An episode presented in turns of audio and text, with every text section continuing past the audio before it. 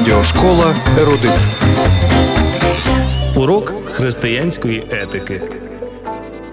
Про загибель Содома за книгою буття святого письма йтиме мова сьогодні. Ті ж, хто хочуть збагачуватися, потраплятимуть у спокуси, у тенета, у численні нерозумні та шкідливі пожадання, які приводять людей до знищення і загибелі. Книга Тимофія, 6 розділ, 9 вірш. Содом був перлиною Йорданської долини. Його мешканці провадили бездіяльне, розкішне життя, унаслідок чого стали жертвами спокус сатани. Коли Лот оселився в Содомі, розтління ще не було таким повсюдним.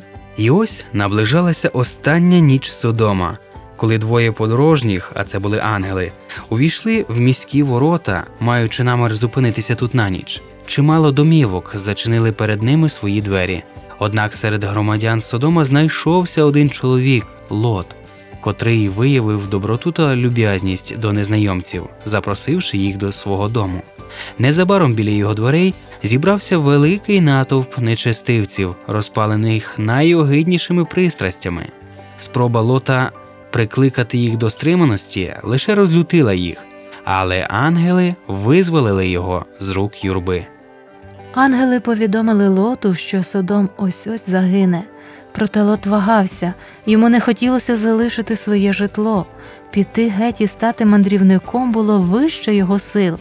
Тоді ангели буквально взяли Лота за руки і вивели його разом із дружиною та дочками з приреченого міста. Не оглядайся позад себе і не затримуйся ніде в околиці, застерегли їх ангели. Тепер вагання або зволікання були б фатальними.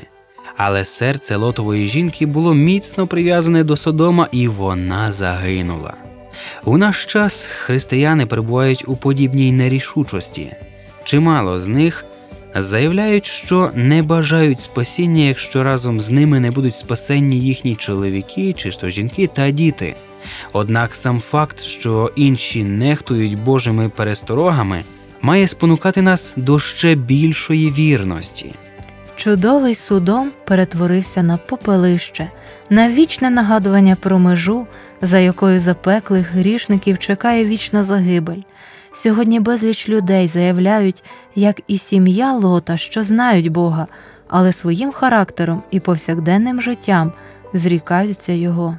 Терпіння Боже може тривати довго. Бог кличе людей розкаятися і пропонує їм своє прощення, а водночас ведуться записи у небесних книгах. Однак наступить момент, коли буде підведено риску. Людина прийме остаточне рішення і власним вибором визначить свою долю. Тоді прийде час виконатися Божим судам. Отож, урок на сьогодні. Буває так, що людина не мов би дотримується Божих заповідей, але насправді озирається на Содом. У студії для вас працювали Анжела Поліщук Та Юрій про запас. До наступної зустрічі в ефірі. Радіошкола Ерудит.